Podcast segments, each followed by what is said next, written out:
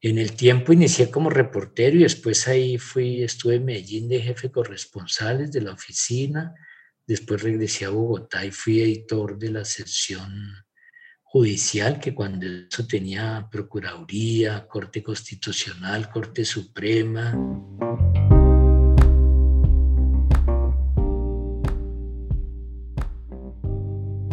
Luis Cañón siempre ha creído que el periodismo es un servicio Empezó como reportero en El Tiempo, más adelante se fue al país de Cali como editor general y después hizo lo mismo en El Espectador. Hacer un periódico me parecía una cosa maravillosa y pues tuve la oportunidad muchos años de, dirigir una redacción y hacer un periódico con 70, 80 periodistas, diseñadores, fotógrafos, infógrafos, editores. Durante esos años escribió además una columna llamada Exorcismo y fue profesor de varias universidades en Bogotá. Luego se dedicó a asesorar periódicos en distintos países de Latinoamérica. En los Andes del posgrado de periodismo, en la sabana, de... y de hecho todo mi trabajo en los periódicos pues siempre tuvo una tendencia muy pedagógica de formar a los reporteros recién llegados de la universidad.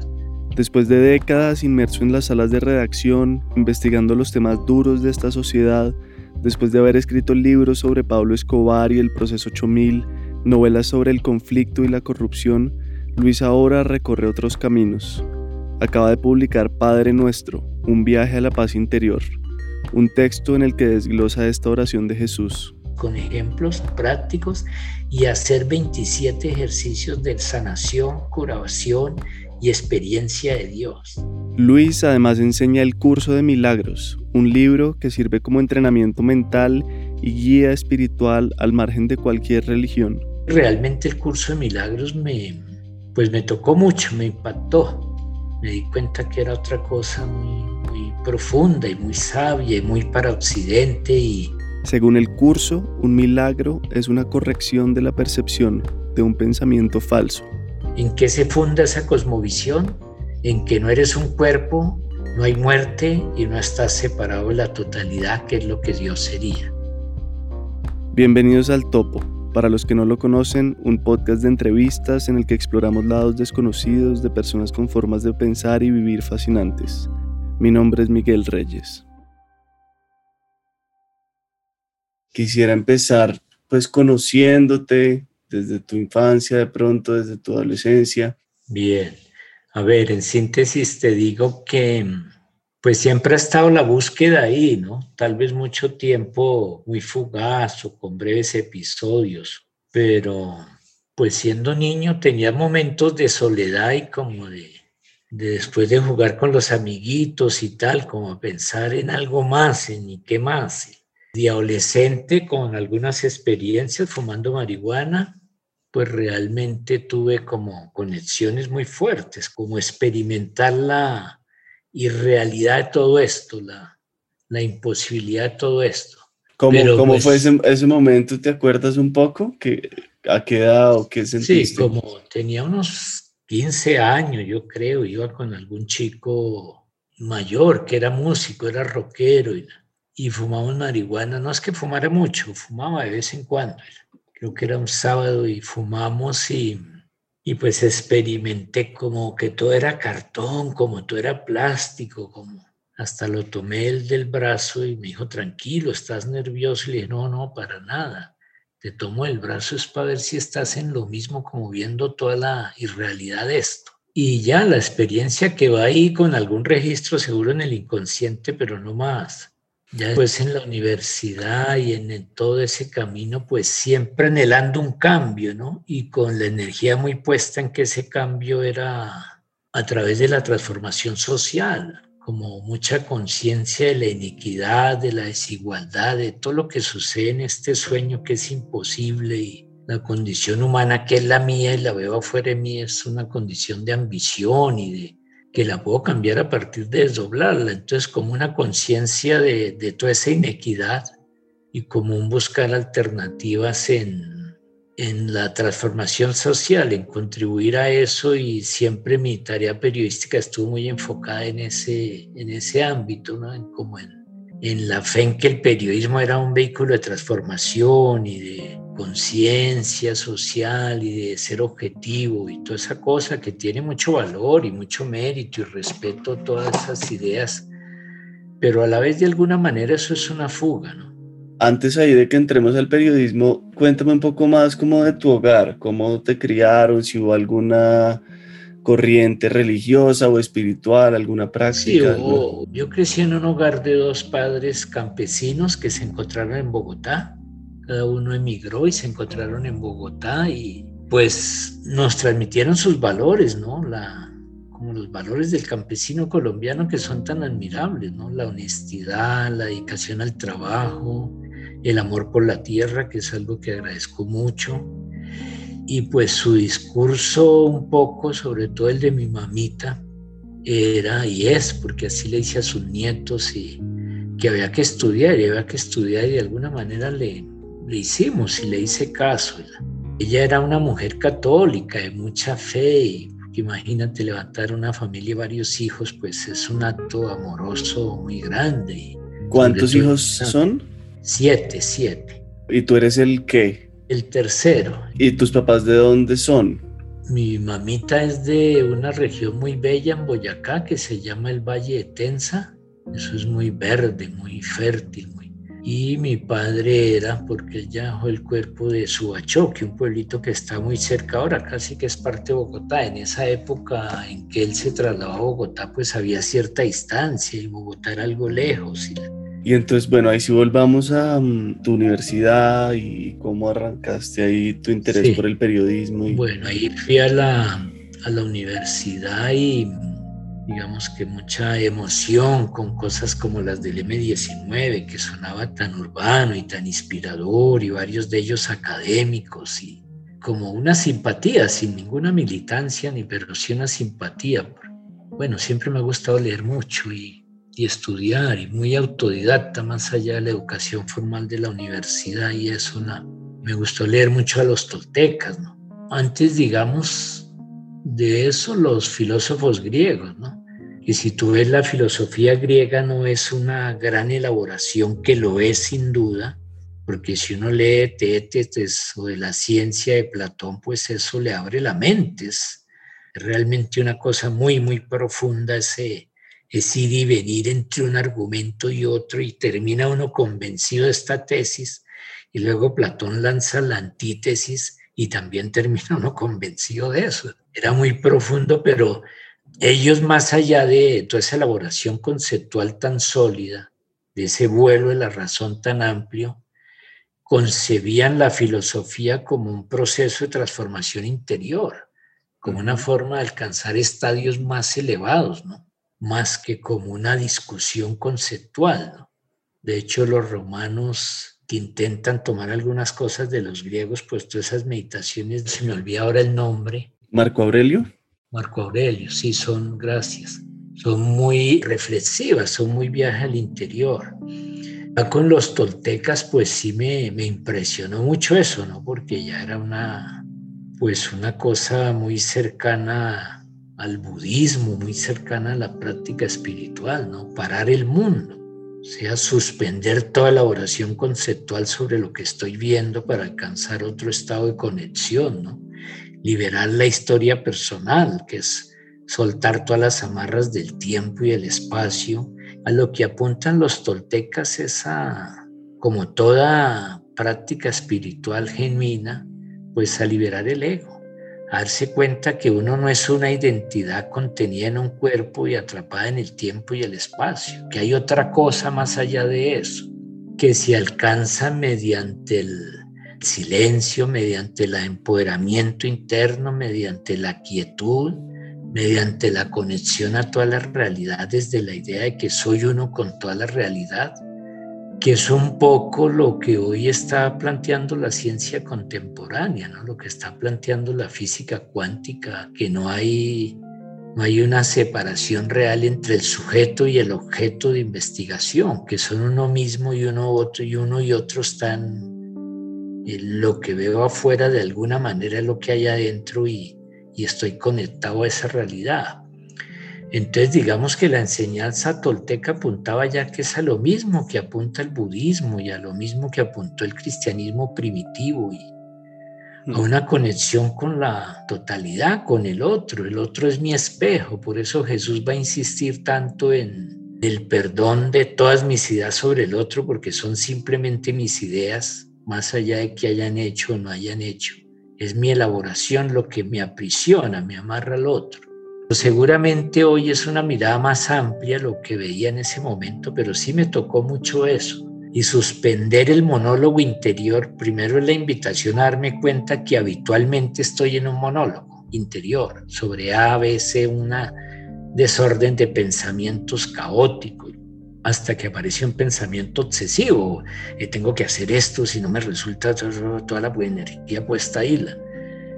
Entonces, suspender ese monólogo interior que es la invitación de los toltecas es lo mismo, después lo comprende uno que la invitación de los budistas a silenciarse, a quietarse, y desde ahí va a haber otra conexión con la realidad, una mm. conexión muy diferente, muy, que es más una experiencia que una cosa que valga la pena verbalizar o analizar, mm. porque realmente es una experiencia, es lo que es. Y me da curiosidad si hubo algún evento en la vida, no sé, difícil o traumático que te llevó a esto, porque muchas veces estos despertares pues vienen después de, de estar perdido, ¿no? De estar en la oscuridad o de estar en, en momentos difíciles. Hubo una separación que me trajo un duelo muy fuerte y simultáneamente conocí el curso de milagros. Estaba ya en grupos de meditación, estaba en un grupo que leíamos a Eckhart Tolle y hacíamos alguna práctica de meditación.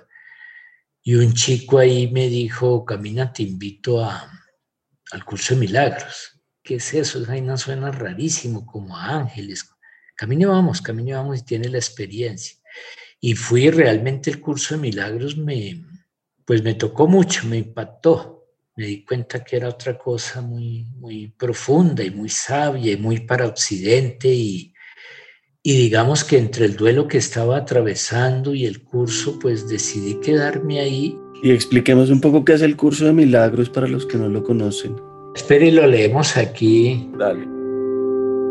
El curso de milagros, que contiene una nueva manera de ver la realidad, múltiples ejercicios de sanación y transformación interior, diversas formas de quietud, conexión y comunión, inició su larga gestación a mediados de la década de los 70 en una Universidad de Columbia, en una facultad, en un área de la Universidad de Columbia en Nueva York. Bueno, ahí para no seguir con el libro. ¿Qué es el curso de milagros? Tres libros en uno solo, que son un libro de texto, que es la cosmovisión del curso ¿En qué se funda esa cosmovisión? En que no eres un cuerpo, no hay muerte y no estás separado la totalidad, que es lo que Dios sería. El segundo libro es el libro de ejercicios que tiene 365 lecciones, una lección para cada día. Y el tercero es el manual del maestro, porque maestro es todo aquel que decide ser. ¿Por qué maestro? Porque se va a enseñar a sí mismo un proceso de transformación. En síntesis, eso es el curso. Suena un poco fuerte, que no eres un cuerpo, ¿sí? De que no estás separado de nada, de que no hay muerte. Entonces, digamos que el libro del Padre Nuestro, porque el curso de milagros, dice Ellen Schulman, que fue la receptora la que una voz le habló durante siete años, en la Universidad de Columbia, la universidad que más premios Nobel ha producido, que, eso tiene un gran contenido, ¿no? Como que en el centro del conocimiento académico, en el primer centro del conocimiento académico del mundo, llegó un tipo de conocimiento distinto, diseñado desde fuera del tiempo y el espacio. Eso tiene ya toda una señal, porque el conocimiento del mundo es muy relativo, temporal, circunstancial y no hay acuerdo. En el mundo hay muchas verdades. Una es la verdad de un católico y otra es la verdad de un musulmán y otra es la verdad de un judío. Una es la verdad de Donald Trump y otra es la verdad de Putin y otra es la verdad de Johnson, ¿sí? En Inglaterra. Una es la verdad de los que hacen la marcha y otra es la verdad en la manera que el Centro Democrático ve eso y otra es la verdad del policial SMAT y otra es la verdad del jefe del policial ESMAD. En el sueño es imposible una verdad. El curso de milagros plantea una verdad universal, no teológica. ¿sí? De hecho, el mismo curso dice una teología universal es imposible. Una experiencia universal no solo es posible, sino necesaria. Y el curso propone una experiencia. Claro, hay esa cosmovisión de que no hay muerte, no eres un cuerpo y no estás separado de nada. Pero eso conceptualmente no lo voy a creer y con creerlo tampoco pasa nada. Las lecciones, los ejercicios son un viaje de sanación, un viaje de transformación interior. Y el curso proviene de Jesús fuera del tiempo y el espacio. Yo lo creo plenamente porque un tipo de sabiduría esa no la produce una mente humana. Y de hecho en el curso hay algunas referencias a episodios de los que vio Jesús contados en primera persona. Entonces pues empecé a enseñar el curso, no por virtud sino por necesidad porque descubrí que comunicándolo me aceleraba mi propia transformación. Y descubrí que es una experiencia, ¿sí? Sí, yo soy un cuerpo porque ahora más tarde voy a almorzar, pero yo si me silencio, si me aquieto, si me sereno, si estoy usando un mantra, pues veo la irrealidad del cuerpo, la experimento, veo que hay un goce distinto que no se origina ni en la rodilla, ni en los codos, ni en los pulmones, ni en el corazón biológico, que nace adentro de, de otra verdad. Me fui para allá porque el Padre Nuestro, al igual que el curso, el Padre Nuestro es la única oración que Jesús hizo pública. No se conoce en la historia oficial ninguna otra oración de Jesús. La historia oficial son los evangelios conocidos, los cuatro evangelios. Y el Padre Nuestro no tiene ninguna idea de culpa, ni de castigo, ni de miedo, ni de juicio final. Tiene toda una idea de unicidad, de integración al otro, de perdón, de venga a nosotros tu reino, sí, que es el reino de la paz interior, de la dicha, del júbilo sereno, de la alegría, sí. El no me dejes caer en la tentación de que de mi propia identidad, de mis pensamientos oscuros, de mis resentimientos, de mis celos, de mis quejas, de, entonces, pues me pareció que el primer curso de milagros que había hecho Jesús era el Padre Nuestro y todo lo que enseñó en los Evangelios.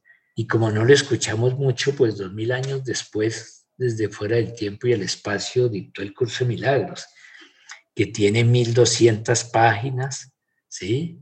Que tiene 365 ejercicios, uno para cada día. Y me da curiosidad otra cosa, y devolviéndonos un poco, y es como tu interés por el proceso 8000 y Pablo Escobar, digamos, no sé, explorar esos temas tan duros y tan oscuros también. Sí, por, la, digamos, en ese momento, como la devoción al periodismo, a tratar de contar la verdad. Y un poco porque la política me gustó siempre porque mi padre era una persona muy política, era un obrero, pero él leía mucho y le gustaba hablar con uno de la política y contarle cosas y, era muy fiel de madrugar a votar y toda esa cosa.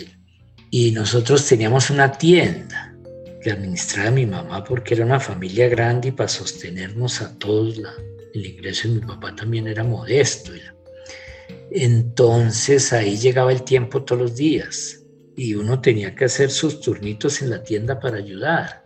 Yo escogía el de 3 a 4 porque, o 3 a 5, los más pequeños no ayudan en la tienda, éramos los tres grandes, porque a esa hora no iba casi nadie. ¿sí? El movimiento era siempre ligado en la mañana, antes del desayuno, a la hora del almuerzo y por la tardecita. Entonces eso entraba muy poca gente a la tienda y como no tenía que hacer, entonces claro, leía las páginas deportivas, tenía 11, 12 añitos por ahí, pero luego las páginas deportivas pues ya me pasé a las políticas porque acaba muy rápido, a los editoriales y a, yo me acuerdo siendo un niño leyendo columnas de opiniones, era, pero era por no tener que hacer, pero ahí me quedó esa memoria. Yo inicié en el periodismo como reportero judicial, no porque quisiera, algún día había un hueco ahí en el tiempo, me dijeron que hiciera eso, después me dijeron que fuera a Medellín y fui, en Medellín estaba pues todo el conflicto y la guerra de las drogas y toda esa cosa y, y Pablo Escobar y ahí empecé a recoger información para enviar al periódico. Pero algún día dije, bueno, pero este tipo da para un libro y seguramente van a hacer mucho, yo voy a empezar a hacer el mío y empecé a guardar información. Y también como que la pregunta tuya es muy válida, como llevando la oscuridad a la luz, porque este es un país con un destino trágico. Los trágicos griegos hubieran disfrutado mucho mirando la tragedia de este pueblo, una violencia endémica, lo que está sucediendo no es muy distinto, aunque en las formas lo sea lo que pasaba hace 70 años. Un conflicto que se origina por una histórica desigualdad social, por una inequidad que siempre ha acompañado a este país. Y esa desigualdad social y esa inequidad porque no ha habido otros canales de gestionarla, de expresión, siempre termina tratando de resolverse por medio de la violencia. Hace 70 años que había en Colombia, no estaba vivo yo, estoy grandecito, pero no tanto. Un conflicto entre dos polarizaciones, muy parecido a lo que pasa ahorita. Un conflicto entre unos que tenían el poder y unos que querían tener el poder. Y un conflicto alrededor de la tierra Hoy, 70 años después, ¿sí? Que es lo mismo. Cali, ¿por qué está paralizado? Porque Cali es la capital de todo el sur colombiano, de todo el Pacífico y el sur colombiano. Y el conflicto en Cauca, el conflicto en Chocó, el conflicto en Nariño, alrededor de la tierra, es un conflicto tremendo y ese conflicto se traslada a Cali, donde hay una migración interna grandísima, desplazados de la violencia. Entonces, ¿qué está pasando ahorita? El mismo conflicto histórico en un país que no encuentra las formas de resolver las cosas. Claro, le puedes encontrar todas las arandelas que quieras, pero es conflictos del humano no resueltos. Y si no hay una transformación interior, no va a haber una solución. ¿Qué tal que nuestros políticos fueran menos ciegos? ¿Qué tal que la respuesta del Estado no fuera rinconada? ¿Qué tal que por un momento pensara yo no me las sé todas? ¿Por qué no escucho? Pero cada respuesta ha sido desde una casa en Nariño arrinconada. El proceso de paz con todos sus desequilibrios, porque los tiene, sin duda, ¿sí? Pero fue un intento de una salida desde otro lugar y eso realmente tuvo un momento de sanación. ¿Cuál era la imagen de Colombia? Y no soy santista y santos como buen ego y todos los egos, el mío primero se equivocan, pero ¿cuál era la imagen de Colombia en el 2017, en el 2018, en el 2016? de un país en esperanza que estaba intentando gestionar sus cosas de otra manera.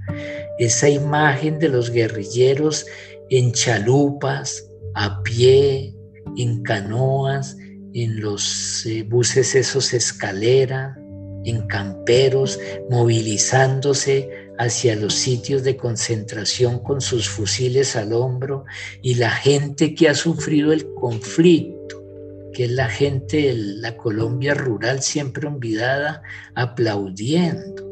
¿Cómo soltamos esa oportunidad? ¿Por qué? Por el conflicto entre egos, porque no se podía sostener lo de Santos, porque no se vio como una cosa para Colombia, sino algo de Santos. Entonces es un conflicto imposible resolver porque es un conflicto de egos. Y ahí hablando del ego, quería que leyeras una parte en la página 143, en una capita que se llama El exceso de mí y yo. Lo que sucede en el ámbito social es la proyección de lo que ocurre en el entorno personal. En el marco individual niego el nuestro, con el exceso de atención solo a mi mundo, a mi yo, a mi parcela, mi familia, mi trabajo, mis limitadas ideas el mí, muy parecido a lo que sucede con el yo como pronombre, resume la prisión del ego, refleja el olvido, que eso que creo que es mío en realidad no lo es. Bien podría, en un simple y liberador ejercicio neurolingüístico, cambiarlo por un artículo, él o la, menos posesivo y más íntegro. ¿Qué tal si hablo de la casa, la familia, el trabajo, las ideas, el carro, la esposa? El yo y el mí del ego son los dos lápices con los que escribimos sin darnos cuenta la historia y la ausencia de Dios en nuestras vidas. Reflejan solo el afán inconsciente de habitar en una identidad, en una personalidad desligada del otro, atrapada en el afán esencial de garantizar solo su propia sobrevivencia afectiva, emocional y física, sin darse cuenta de que se trata de una ilusión inalcanzable. La vida toda es un tejido articulado, un holograma del que todos formamos parte y donde lo que afecta a uno nos afecta a todos. Nuestro es la palabra con la que Jesús nos advierte una y otra vez que en realidad somos las raíces de una sola semilla, los ramales de un tronco único, las hojas del mismo tallo, todos y todas células del mismo árbol. No estamos separados de nada ni de nadie. Nos une una profunda conexión que la ciencia explora y comprende cada vez más. El presidente habla de mi gobierno, mi gobierno, mi gobierno, mi sí. Y entonces, ¿cómo mantener la esperanza con todo Con un viaje de transformación interior, que todos asumamos desde donde queramos. Eckhart Tolle, que es un maestro muy sabio realmente, escribió su libro Una nueva tierra, ¿sí? Y esa nueva tierra está en la suma de mentes que internamente estamos haciendo un trabajo por transformarnos, sea desde el curso de milagros, desde el budismo, desde el mindfulness, desde el yoga, desde la práctica tolteca, desde el zen, desde donde sea. Pero es necesario, por una vez, que la humanidad, que el hombre mire a su interior antes de suponer que puede transformar lo exterior. Esa es la única revolución posible. Y totem, arquetipos para eso los tenemos, ¿sí? El Buda, Jesús, Krishnamurti, María Magdalena, María la Madre de Jesús, otra mujer que fue muy conocida en todos estos ámbitos espirituales. Hoy también hay cantidad de mujeres en este trabajo, ¿sí? Son unos seres muy poderosos. Entonces, la transformación está en el viaje interior y es un poco mi modesto aporte que hago con el libro El Padre Nuestro. ¿Por qué escogí eso? Ni sé bien, pero es una oración que no tiene culpa, ni miedo, ni castigo y viene de Jesús. Y es muy sabia, me parece muy sabia. Entonces, en este libro, ese es mi aporte en este momento más mi práctica participo en una plataforma y esta semana, por ejemplo, estoy con una chica de Venezuela enseñando la lección del día, una plataforma, un curso de milagros, se llama un curso de milagro universal, que hace un trabajo muy, muy interesante, invita mentes de todo el mundo a enseñar, es una verdadera escuela de transformación. Ahora son como las 3 o 4 de la mañana en el Tíbet, si no estoy mal. Es lo mismo que están haciendo los monjes que están allá en los monasterios meditando y cantando sus mantras. Om Babat Namah, el que sea que seas. Esa es una experiencia universal de transformación. Hay núcleos de personas haciendo su cambio interior y ese cambio interior genera una mayor conciencia social. En el libro propongo 27 ejercicios de sanación y frente al de Líbranos del Mal, que es el penúltimo capítulo, frente a la pobreza extendida, porque como el libro es una invitación a mirar la mente, lo que... ¿Puedo leerte un poquito de ese capítulo? Por favor, y te voy a pedir ahora un par de lecturas más. El capítulo 9, Líbranos del mal. Cada capítulo es Padre nuestro es el primero, que estás en los cielos es el segundo, santificado sea tu nombre es el tercero, venga a nosotros tu reino es el cuarto, así. Cada capítulo es uno de los versos porque el Padre Nuestro, si lo miras bien, también es un poema. Este nueve es Líbranos del mal. Una madre que deambula pidiendo una limosna en las barriadas de Niamey, en el oeste africano. Un mendigo tirado en la acera en alguna calle sin nombre Cartagena de Indias. Un anciano que duerme cubierto con cartones en una estación del metro Berlín. Niños escuálidos que parecen devorados por el hambre en las chabolas asiáticas de Phnom Penh desempleados que esculcan en las canecas de la basura en busca de alimentos en los suburbios fantasmales de Detroit, son todos tristes y repetidas postales que vemos en diversos rincones del planeta. Aquí y allá, la pobreza, con su ausencia de oportunidades, exclusión, marginalidad y olvido, conforma uno de los males contemporáneos fabricado por la mente humana. Apenas 26 personas concentran una riqueza similar a la que se distribuye entre 3.800 millones de personas que conforman el 50% más pobre de la humanidad, donde la inmensa mayoría vive con un ingreso diario de 5.5 dólares diarios. Acumular en la mentalidad colectiva es una sentida aspiración y un logro mayor. Dime qué tienes, cuánto es tu capital y te diré quién eres forma parte de la filosofía rectora en el mundo contemporáneo. No se trata de no tener, se trata de privilegiar el ser al tener. Y te lo digo por mi propia experiencia porque yo hago eso con cierta frecuencia. Me cuesta soltar cosas, me cuesta soltar CDs que no uso en una época en la que con estar en, ¿cómo se llama la plataforma esta de la música? Spotify. Spotify Ahí encuentro toda la música del universo pagando creo que 14 dólares mensuales. Y aún así quiero acumular, quiero acaparar música que sé que no voy a oír. Claro, me doy cuenta, miro la mente y tomo los CDs y busco que la segunda práctica de, ese ejercicio, no dárselos a cualquiera por ahí, sino a dónde esto de verdad puede ser útil. ¿Quién de verdad va a hacer esto? Y pido guía porque es desde el silencio es que la práctica espiritual es un ejercicio, es por eso se llama práctica. Es un ejercicio en mi interior continuo.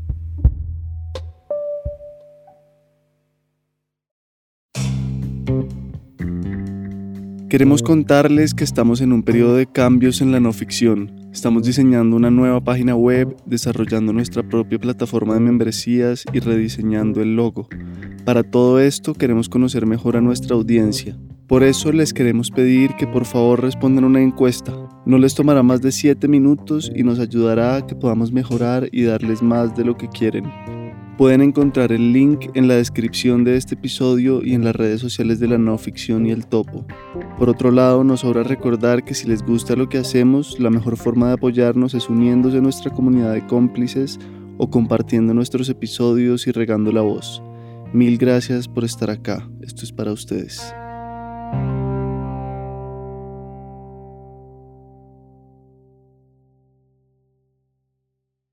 Quería pedirte sobre otro tema que es Dios y la dificultad de describirlo y tú, pero haces un, sin embargo una descripción muy bonita que quería que leyéramos.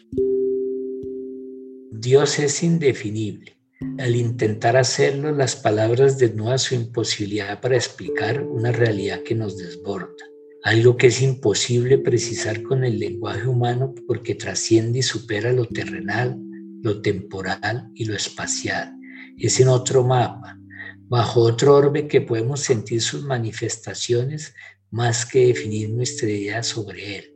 Dios es una realidad en apariencia intangible para nuestros ojos o para nuestras manos, como palpable para nuestro corazón y nuestro espíritu.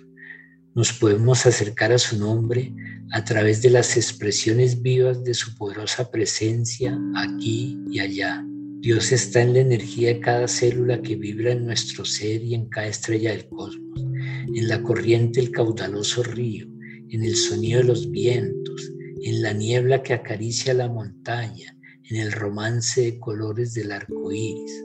Hay una savia que todo lo nutre, un aliento que impulsa la vida y coexiste en todo lo que parece rodearnos. Es esa energía mayor que gravita sobre la realidad. La sentimos si estamos conscientes en el aire que respiramos, en el agua que bebemos, igual que sus latidos se escuchan en el amor sin condiciones de la madre, en la pureza del niño, en el beso de la mujer que amamos.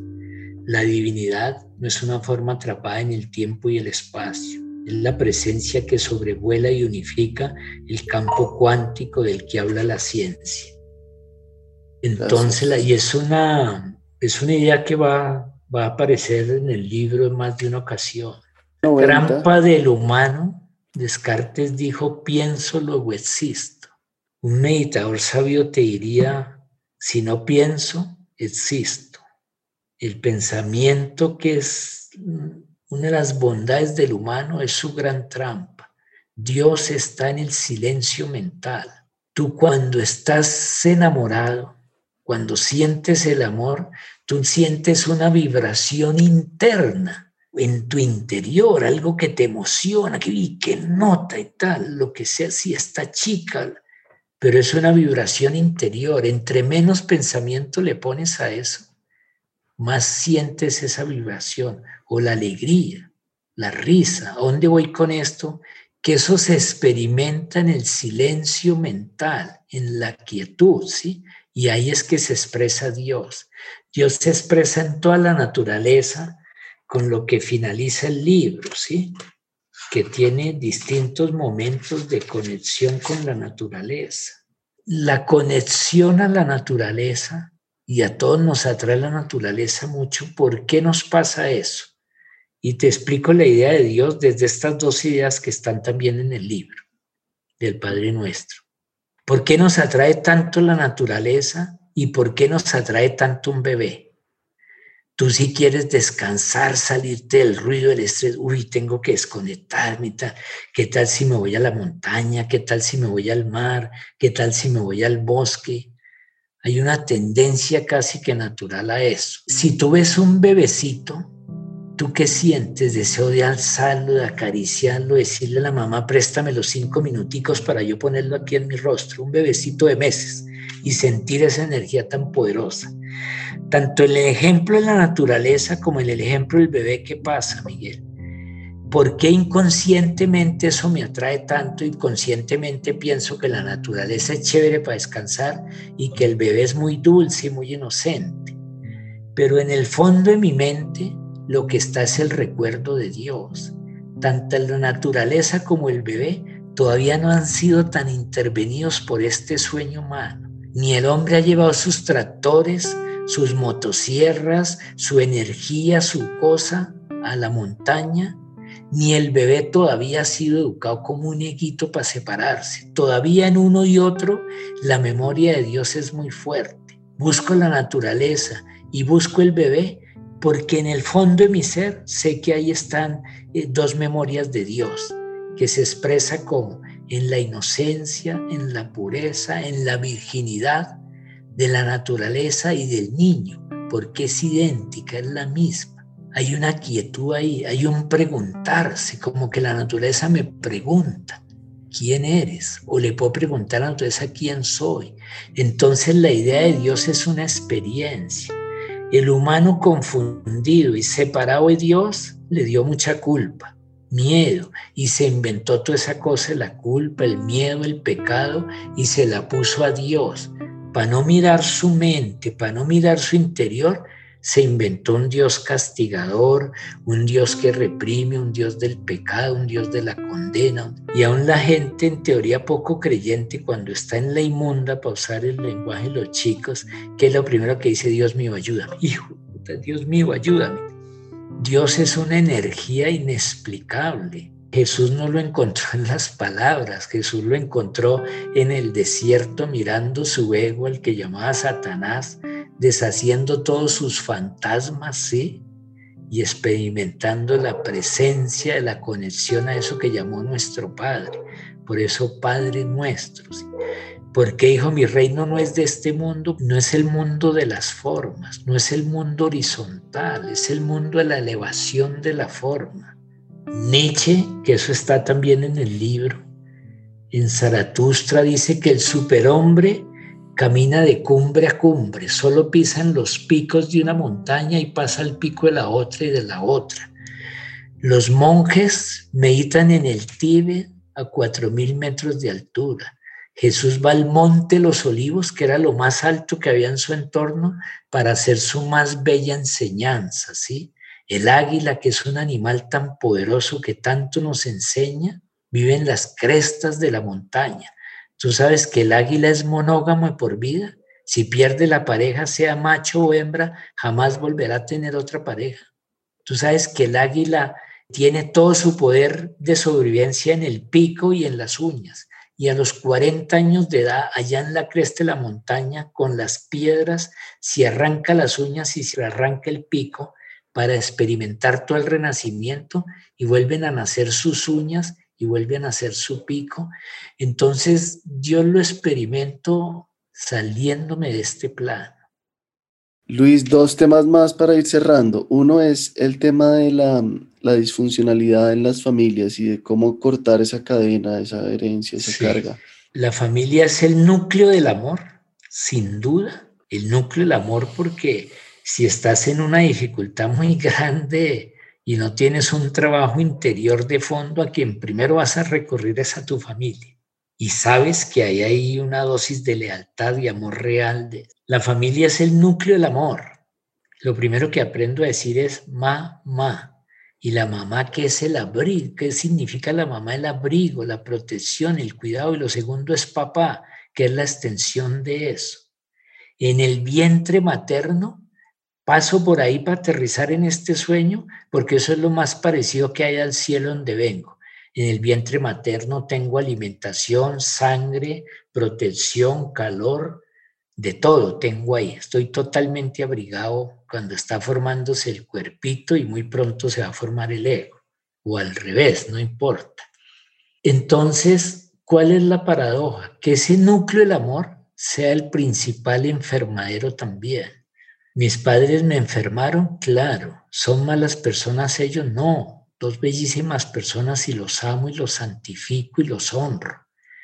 Pero no tenían otra cosa para ofrecerme distinta a lo que ellos habían recibido. Su mundo de competencia, de lucha, de sacrificio, de premio y castigo. Porque lo primero que un niño aprende en la familia, en esta estructura social, es que hay premio y castigo. Haz las tareas y luego sí puedes mirar televisión si hay premio, en una estructura social que te atrapa en el tiempo, apúrenle, se hizo tarde, corran para el colegio, en una cosa loquísima. Niños de 5 y 6 años a las 5 y media de la mañana levantados esperando un bus de un colegio de 7 años. Dios mío, ¿eso qué es? No, no puedo entender eso. Entonces la familia enferma. ¿Por qué? Porque todos los mecanismos familiares nos los transmiten. Los sabios griegos y luego Sigmund Freud, que fue una mente poderosísima, vieron todo el conflicto familiar. Entonces, desdoblar ese conflicto, verlo, es ponerlo en la luz. Ahí está la sanación, para luego perdonarlo. Hay que mirar el núcleo familiar y ver las quejas, los resentimientos, los lamentos que todavía hay con mis padres, porque eso está en la condición humana, escribirlos, para enseguida liberarlos, para darme cuenta que son solo ideas que no están sucediendo en este momento, interpretaciones y valoraciones que hice para justificar mi incapacidad de asumir la responsabilidad de la conducción de mi propia vida. Entonces uno encuentra chicos y chicas grandes todavía quejándose de los brollos con sus padres. Y no pasa nada con eso. Pasa que hay que mirarlos, es la primera cosa, escribirlos. El segundo paso es hacerme consciente de que no están sucediendo en este momento, que son solo una memoria, luego darme cuenta del contexto en que crecieron mis padres.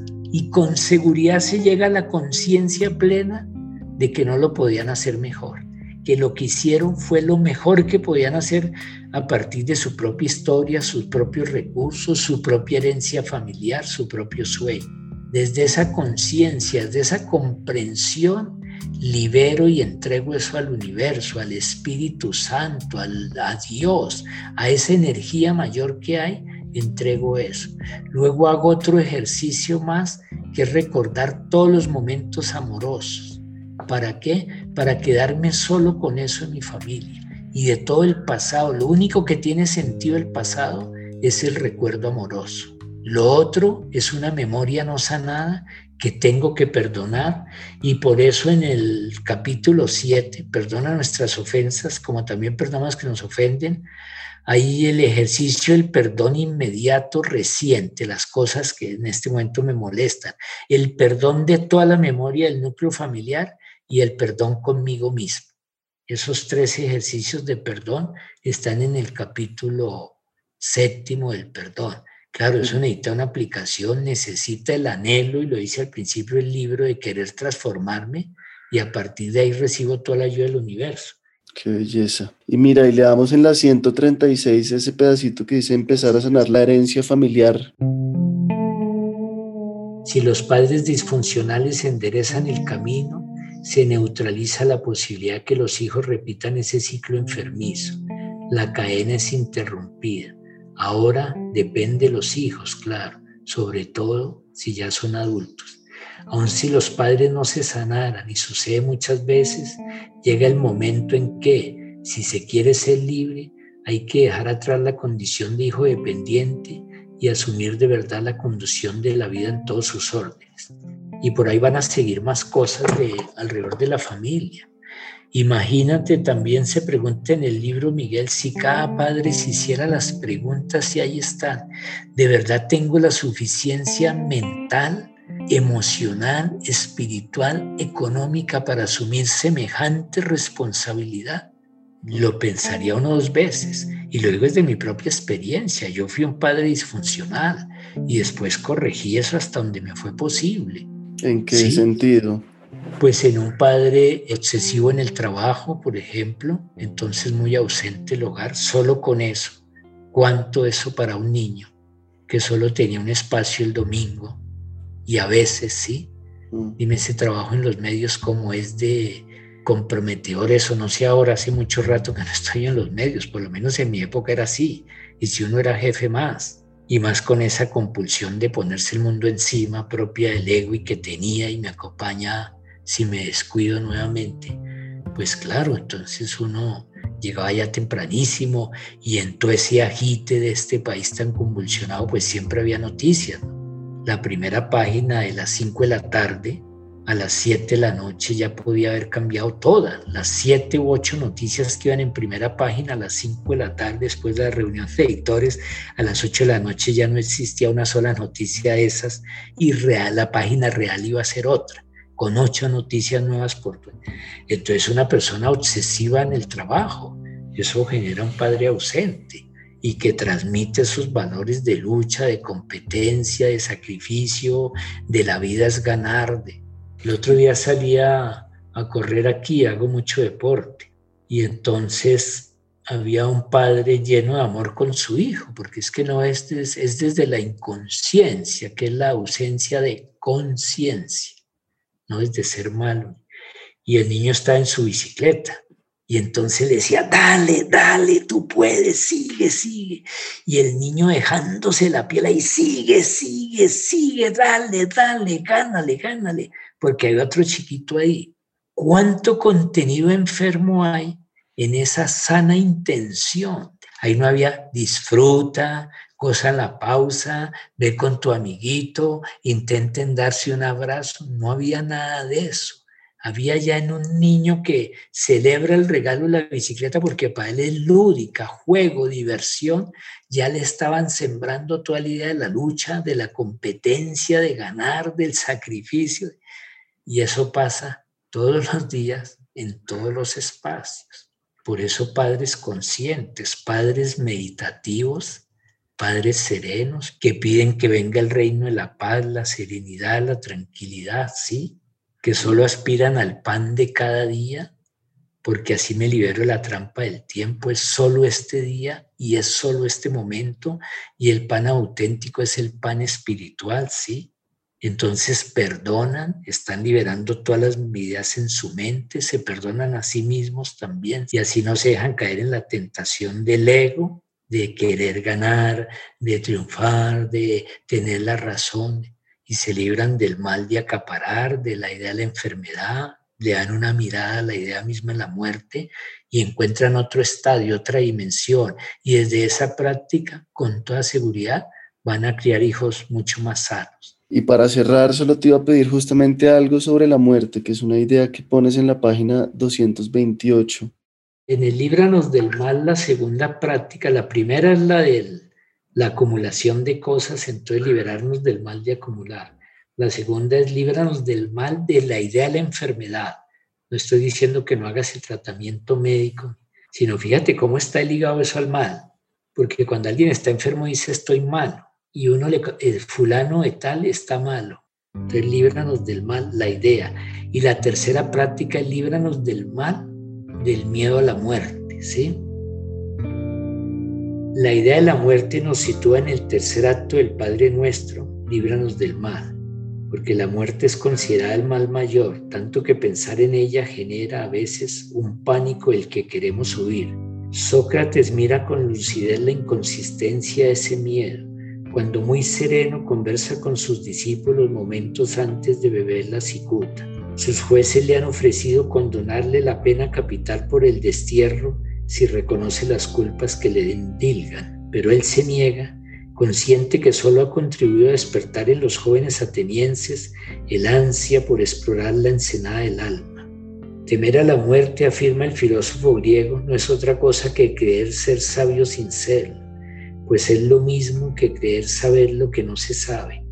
Nadie sabe ni siquiera si la muerte es para el hombre el mayor de todos los bienes y no obstante la temen como si fuese el mayor de todos los males. Una vez más, Sócrates nos recuerda el beneficio del no sé nada. Detenernos un momento en la idea de nuestra partida a este plano tridimensional para mirar la cara a cara cuando nos asalte el miedo al pensar en esa realidad o cuando tenemos el hábito de huir de esa idea, es una experiencia que vale la pena atravesar. La llamada muerte forma parte de la vida y es a la vez un paso imprescindible en nuestra ascensión. Son diversas ventanas las que se abren al contemplarla. Una de ellas nos muestra ese natural sentimiento de amor por los seres queridos, nuestros afectos, nuestros paisajes. Al dejar el cuerpo, suponemos que no los veremos más, no se sabe en realidad. Pues Luis, quiero solo referirme a eso, que es los versos de, de Goethe, el poeta alemán. Si quieres avanzar hacia, hacia lo infinito, camina en todas direcciones dentro de lo finito. No se trata de no gozar, de no disfrutar, de no, hay que vivir a plenitud. Para eso, la conciencia de la muerte la ida de este plano ayuda. Y la conciencia que hay otra experiencia más allá de eso, también invita. Bien, Luis, un millón, un millón de gracias. No sé si quieras dejar como un último mensaje general para quienes oigan esto, que serán en, su mayoría jóvenes, en sus 30, de pronto desesperanzados. Solo te puedo decir que el viaje de transformación interior es lo que sana. Es el viaje que hizo un joven como tú, porque era joven como tú, dejó el cuerpo a los 33 años y toda su vida estuvo en ese viaje de transformación que se llamaba Jesús de Nazaret. Es el mismo que emprendió otro joven como tú, que era príncipe, sí, heredero de un reino de mucha riqueza, se llamaba el Buda y dejó todo ese reino y toda esa riqueza y se fue a caminar por el mundo. Entonces eso, y la imagen de la portada del libro es una chica muy joven porque los jóvenes son la vida misma y a ellos es que está dirigido el libro, ¿sí? El Topo es una producción de la no ficción y es presentado y dirigido por mí. Este guion fue editado por Camila Preciado y María Antonia Ruiz. La mezcla y el diseño de sonido fueron de Daniel Díaz y Valentina Fonseca. Álvaro Guerrero es el manager de audiencias y Angélica Duque es la ilustradora. Gracias infinitas a quienes se han unido a nuestra comunidad. Algunos de nuestros oyentes más fieles y generosos son Paula Méndez, Natalia Currea, Germán González, Carolina Rodríguez, María Camila Villarroel, Susana Contreras, Eugenia Jaramillo, Juan David Reyes, Amparo Carrillo y Diana Erazo.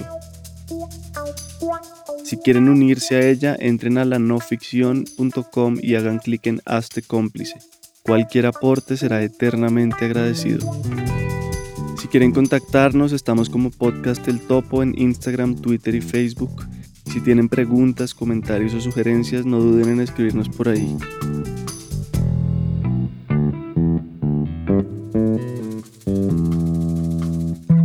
Muchas gracias por escucharnos.